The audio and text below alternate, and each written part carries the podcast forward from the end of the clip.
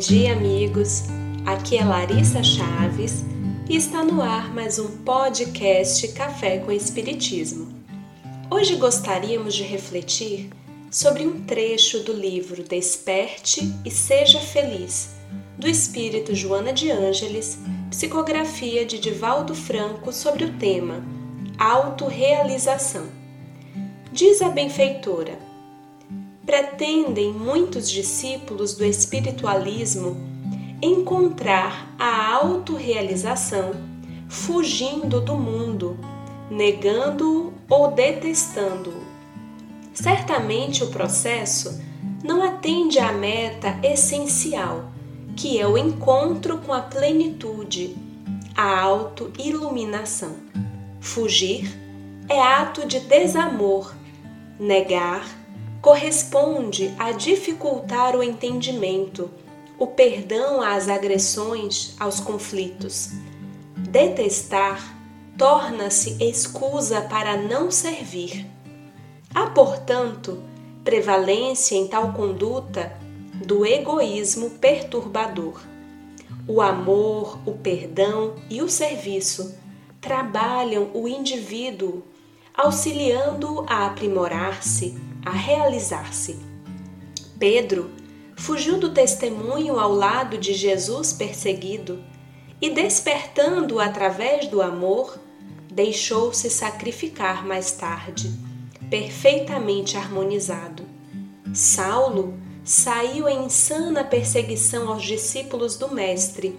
Todavia, deparando-se com ele no deserto e perdoado entregou-se-lhe em regime de totalidade, mudando inclusive de nome, assim superando o homem velho e renascendo.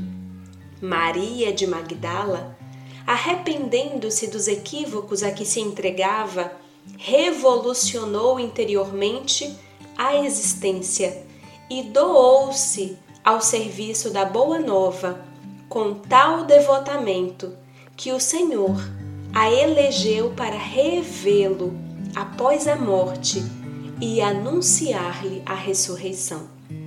Amor, perdão e serviço constituem métodos de fácil aplicação no dia a dia da existência corporal, a fim de desenvolver as potencialidades divinas que jazem em todos os seres, levando-os à autorrealização a plenificação.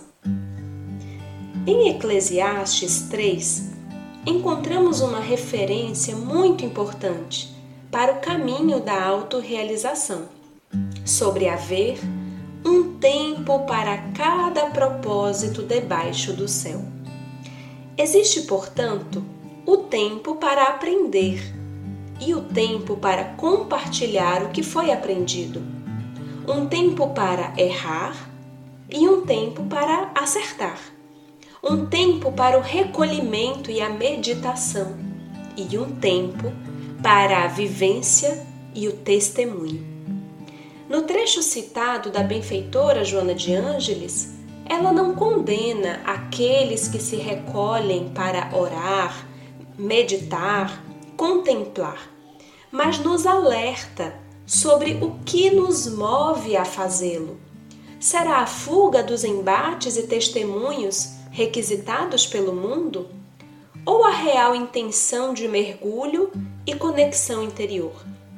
Assim também, cada um de nós, candidatos que somos ao caminho da autorrealização, deveremos fazer a mesma pergunta interior sobre cada atividade que realizamos na vida cotidiana e nos labores religiosos quais as nossas reais intenções? A fuga da família e dos conflitos interpessoais? Ou já nutrimos o sincero intento de autoaperfeiçoamento? Há tempo para cada propósito debaixo do céu. E para aguardar o nosso próprio amadurecimento, necessitaremos de paciência, indulgência e perdão. Entre o Saulo que perseguia os cristãos, acreditando-se fiel defensor da fé judaica, e o Paulo, responsável pela divulgação da mensagem cristã mundo afora, houve o tempo do trabalho silencioso no deserto. Tecendo tapetes junto ao casal Áquila e Prisca e despindo internamente as vestes do orgulho para testemunhar o serviço e a humildade do Cristo Jesus. Observemos em que momento de nossa própria caminhada estamos e entreguemos à vida o que a vida pede de nós. Assim, estaremos na trilha segura rumo à autorrealização. Um grande abraço a todos e até o próximo Café com Espiritismo.